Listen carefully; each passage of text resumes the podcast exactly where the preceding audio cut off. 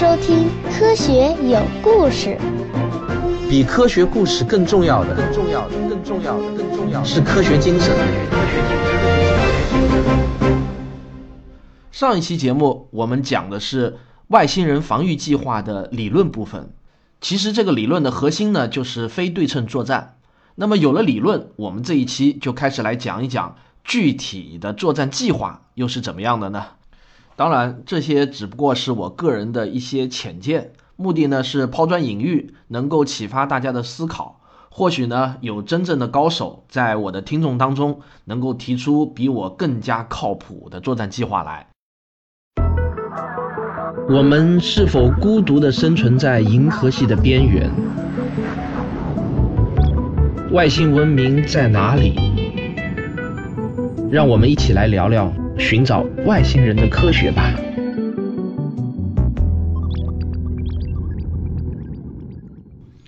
作战的第一阶段，就地解散。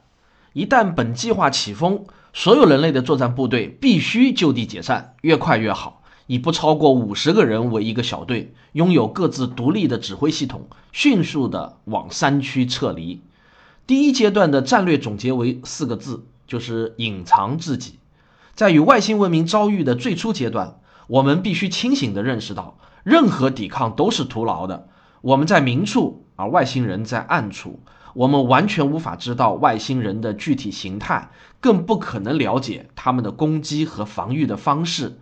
基于前面已经阐述过的理由，我们只能肯定一点：外星人的科技远远高出地球文明。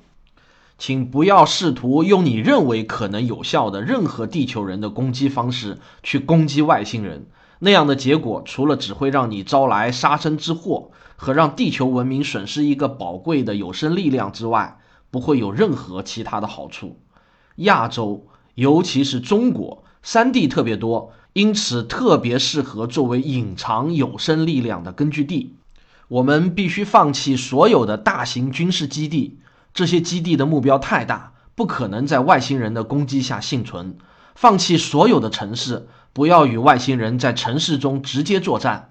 这种行为不但会摧毁我们将来反攻外星人的重要补给地，也会直接造成大量平民的伤亡。用最快的速度把所有能搬运的武器、弹药、军事后勤装备全部搬到就近的山区中分散储藏。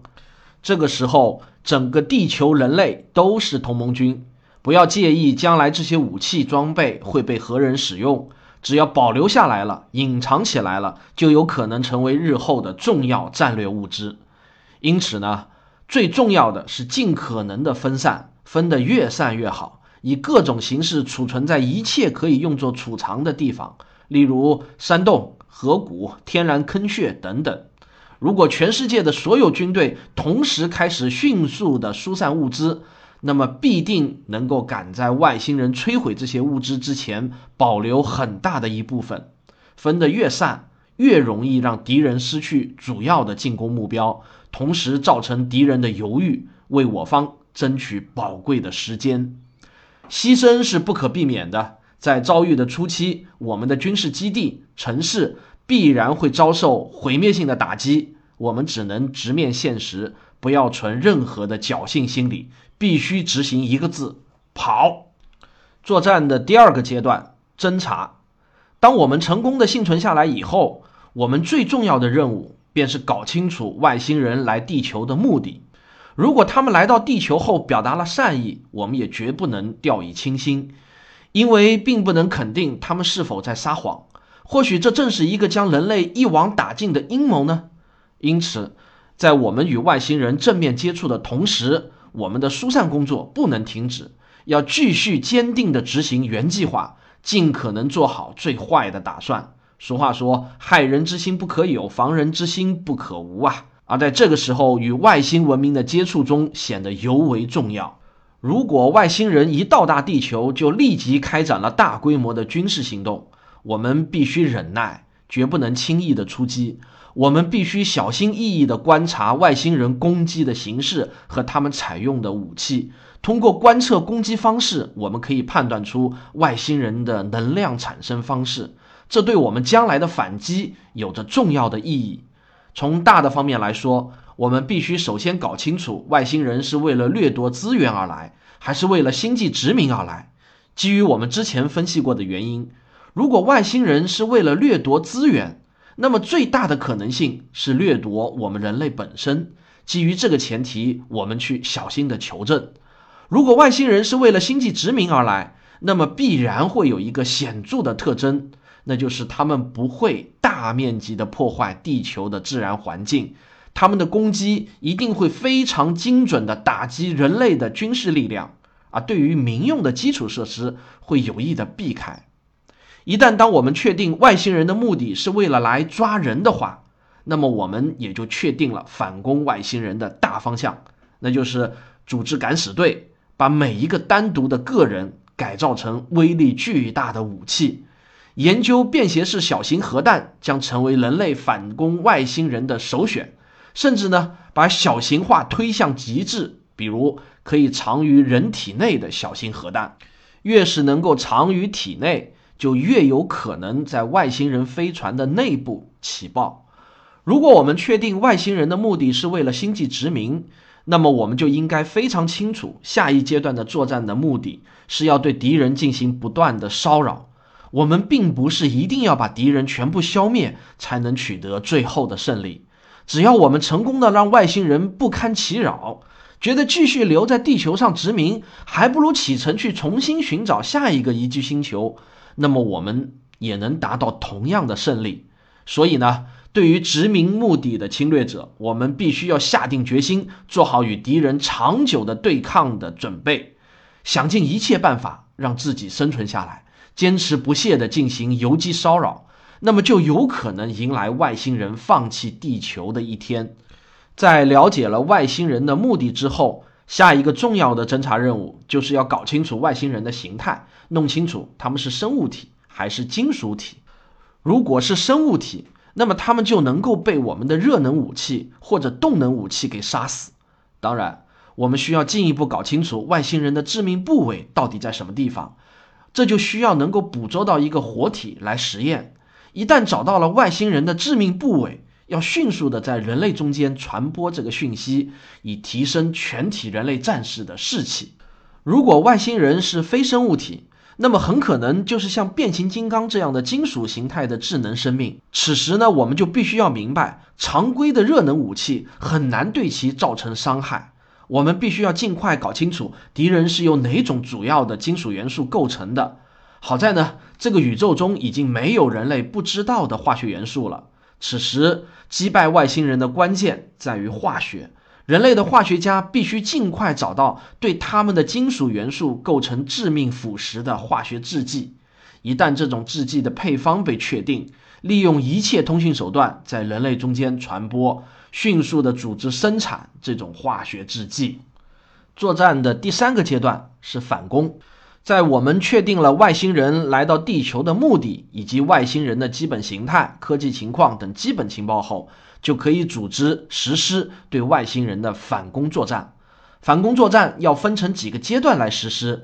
首先呢是试探性的骚扰作战，这个阶段的主要目的是为了进一步验证我们已经取得的情报的可靠性，寻找最有效的给敌人造成伤害的方法。人类在第一个阶段的战斗过程中，逐步了解了敌人。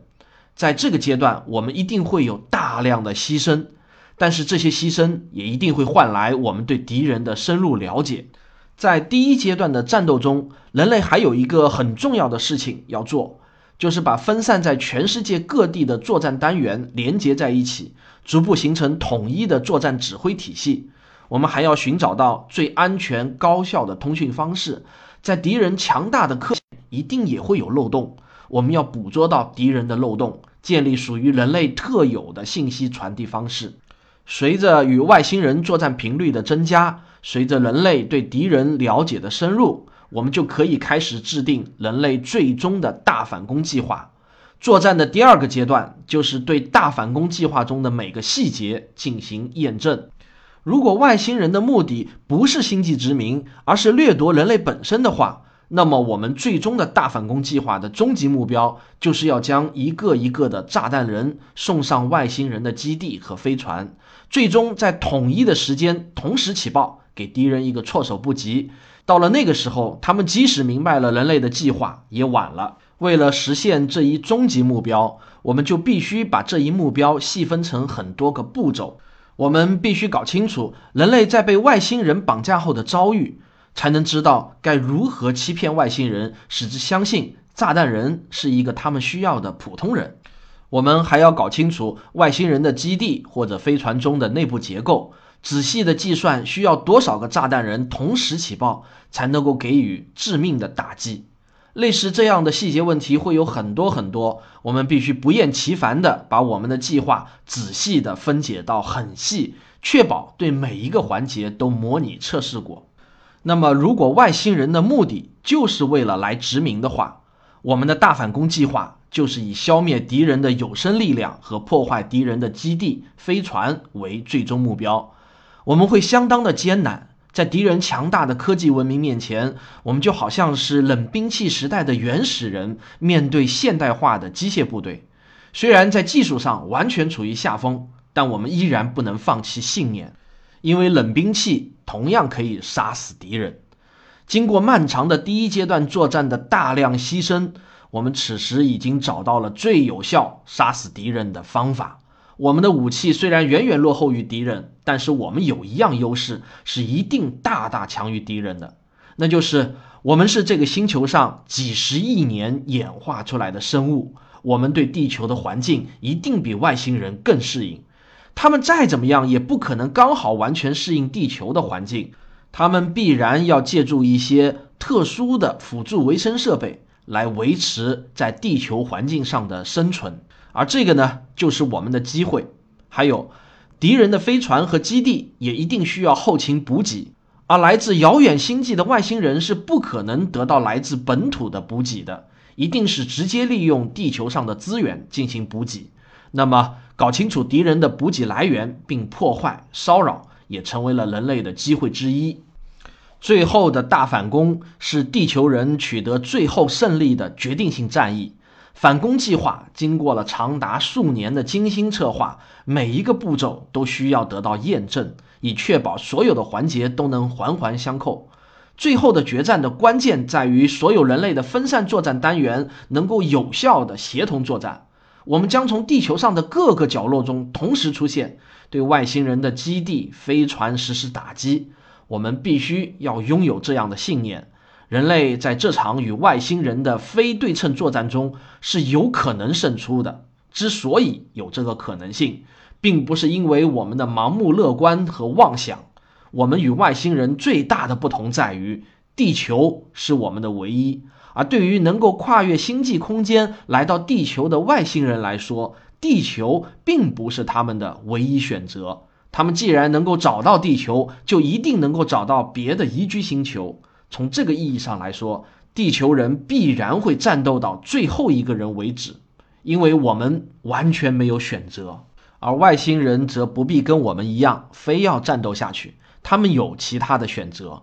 所以。只要人类能够坚定不移地不断对外星人实施打击，就有可能让外星侵略者觉得继续在地球上与人类周旋性价比太低了，不如去寻找另外一个宜居星球来的划算。当然，我们都知道，地球在宇宙中绝对是一颗稀有而珍贵的行星，想要让外星人轻易放弃，绝不是一件易事。所以，付出巨大的牺牲是必然的。但绝不能放弃信念，延续人类的文明是每一个作为人类这个物种的个体的神圣使命。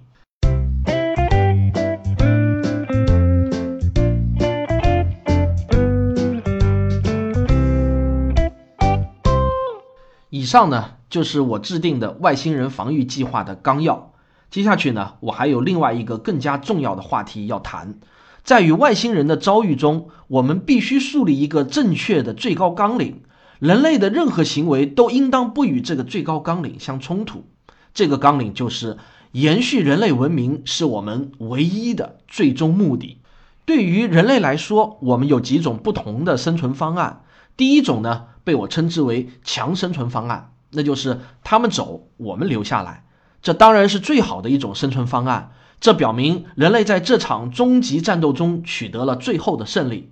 我们或者是消灭了他们，或是呢成功的迫使他们离开了地球。但是我们也必须清醒地认识到，这种强生存方案很可能是希望最渺茫的一种生存方案。我们必须要考虑第二种生存方案，那就是次强生存方案，也就是我们走，他们留下来。我们可以走到哪里去呢？在太阳系中最佳的次生存地就是火星。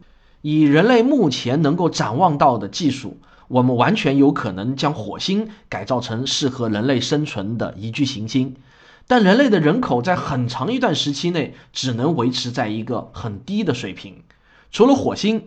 木星和土星的卫星也是我们可以选择的次生存地，尤其是木卫二欧罗巴，表面呢是巨大的冰层，而冰层的下面有液态水构成的海洋，其生存环境与地球上的北极相似。不过，次强生存方案成功的可能性也不是太高，因为这要我们说服外星人，让地球人在太阳系中保留一片居住地。从本质上来说呢，这其实是一种交易。而人类现在看来似乎找不到可以对等交换的东西。不过，我觉得现在没有，并不说明一定没有。在与外星人长期的战斗中，或许我们能够找到对方需要的东西。那么，这种交易也可以称之为和谈，就成为可能。一旦我们找到了可以与外星人交易的东西，不管是有形的还是无形的，我们都应当积极开展对话，始终牢记延续人类文明是我们的最高纲领。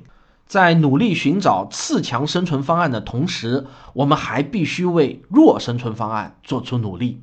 这第三种弱生存方案呢，就被我称之为星舰文明。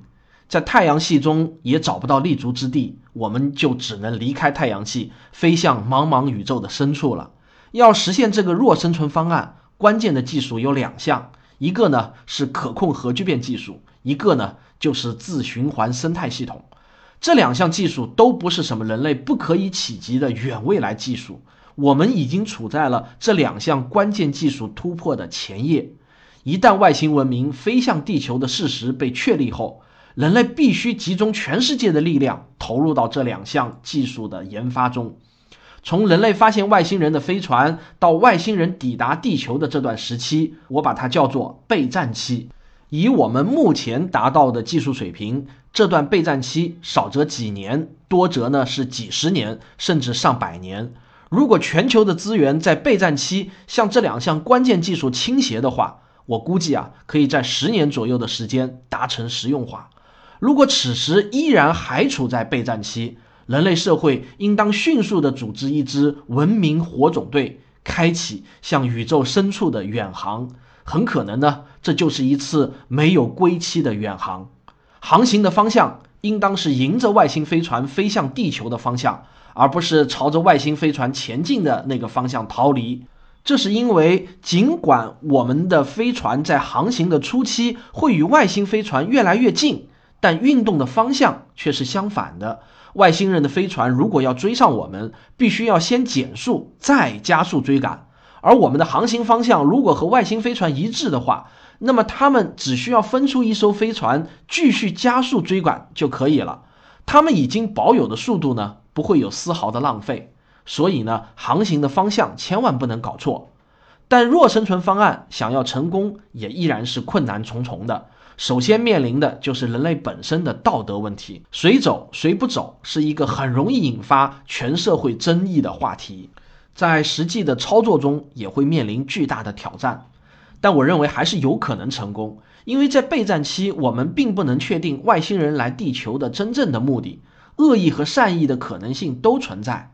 那么这个时候，坐上恒星际飞船逃离地球，冒九死一生的风险，与在地球上被外星人消灭的风险并无本质的区别。从这个意义上来说，人类社会的道德壁垒并不会非常的坚固。总是会有自愿走和自愿留的人。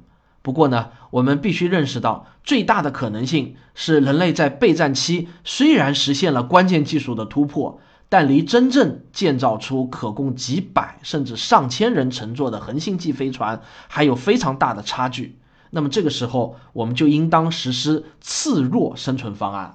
这个第四种次弱生存方案，我把它叫做文明播种计划。同样是逃离太阳系，但是宇宙飞船上装载的并不是人，而是人类的精子和卵子，也可以是其他人工形式保存的人类 DNA 信息。在这种情况下呢，宇宙飞船的载荷需求就可以大大的降低了，飞船的质量也可以大大的降低，那么就更容易达到恒星际航行所需要的速度。每一艘这样的飞船都是一艘人类文明的播种机。目的呢，就是寻找到宜居行星，然后播下人类的种子，哺育人类的婴儿，使其在新世界繁衍生存。当然，这面临的技术挑战也是非常大的。但相比于载人恒星际飞船来说，技术难度那至少要小一个数量级了。随着人工智能的迅速发展，将人类的受精卵哺育成十岁左右能够自食其力的儿童，也并不是一项无法想象的技术。如果我们集全球之力与可控核聚变、自循环生态系统同时投入研发的话，是有可能同步完成的。最后呢，我们还有第五种最弱生存方案，那就是文明漂流瓶计划，将人类文明的一切信息都数字化。包括人类的科学、艺术、文化、历史、哲学等等，还有地球上包括人类在内的各种物种的 DNA 序列信息，全部都数字化存储在芯片中，然后搭上宇宙飞船向宇宙的深处飞去。这种宇宙飞船只能称之为一个文明的漂流瓶，它本身并不是文明，但它却有可能在更加高级的外星智慧文明的帮助下复活。虽然只存在理论上的可能性，但毕竟它为人类文明的延续保留了最后的一丝希望。这个计划应当从备战期一开始就反复实施。随着人类技术水平每上升一个台阶，我们就应该重复实施一次，用更高速的飞船搭载更多更详细的文明数字信息，向不同的宇宙方向发射再发射。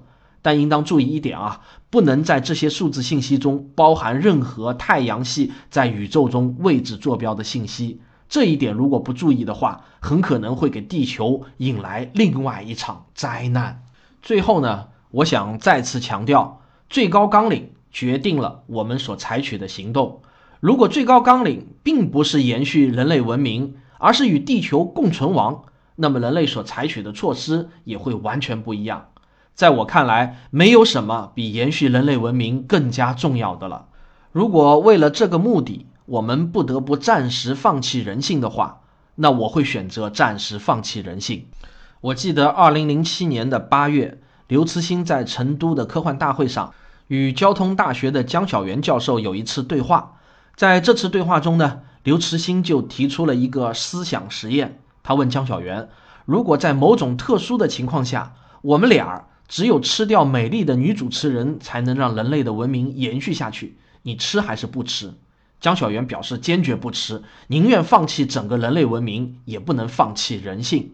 而刘慈欣呢，坚决要吃。为了人类文明的延续，他宁愿暂时放弃人性。这种问题呢，恐怕已经上升到了哲学的终极命题的高度了。各自的选择呢，似乎都有道理。但我也公开表明我的立场。我坚定地站在刘慈欣这一边，如果有必要，我还愿意让他把我也给吃掉。我也希望听众们能够留言表达您的立场和理由，这没有好坏对错之分，只是一种不同的价值观而已。好了，那我们今天的节目呢就讲到这里，从下一期开始呢将是精彩的压轴大戏。我们的压轴大戏呢是一段科幻广播剧，我试图呢通过这出广播剧。把我这个寻找外星人的科学的系列节目中所讲过的所有的科学知识都给串联起来。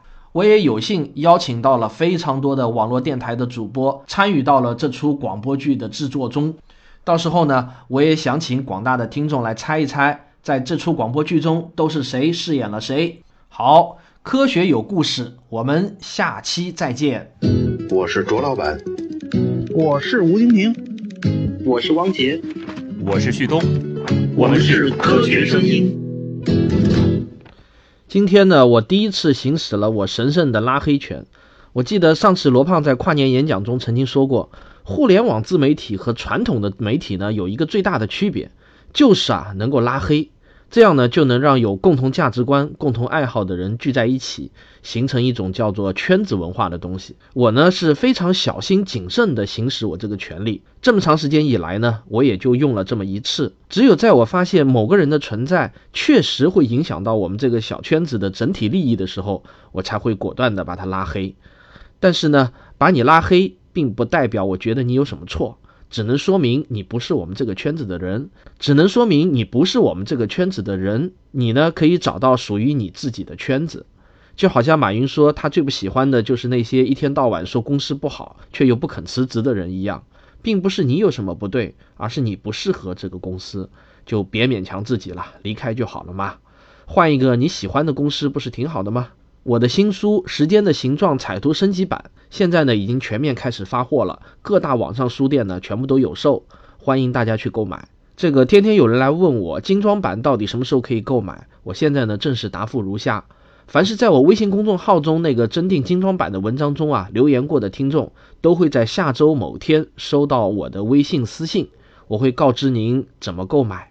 那么请大家再耐心一点，很快了。好了，那么我们今天的节目呢就到这里。如果你非常喜欢我的节目的话，请别忘了点一下订阅。哎呀，王若水啊，你那个太吵了。等我一下啊，停下来。好了。如果您觉得我的节目对您非常有帮助的话呢，也可以赞赏以资鼓励。好，我们下期节目再见。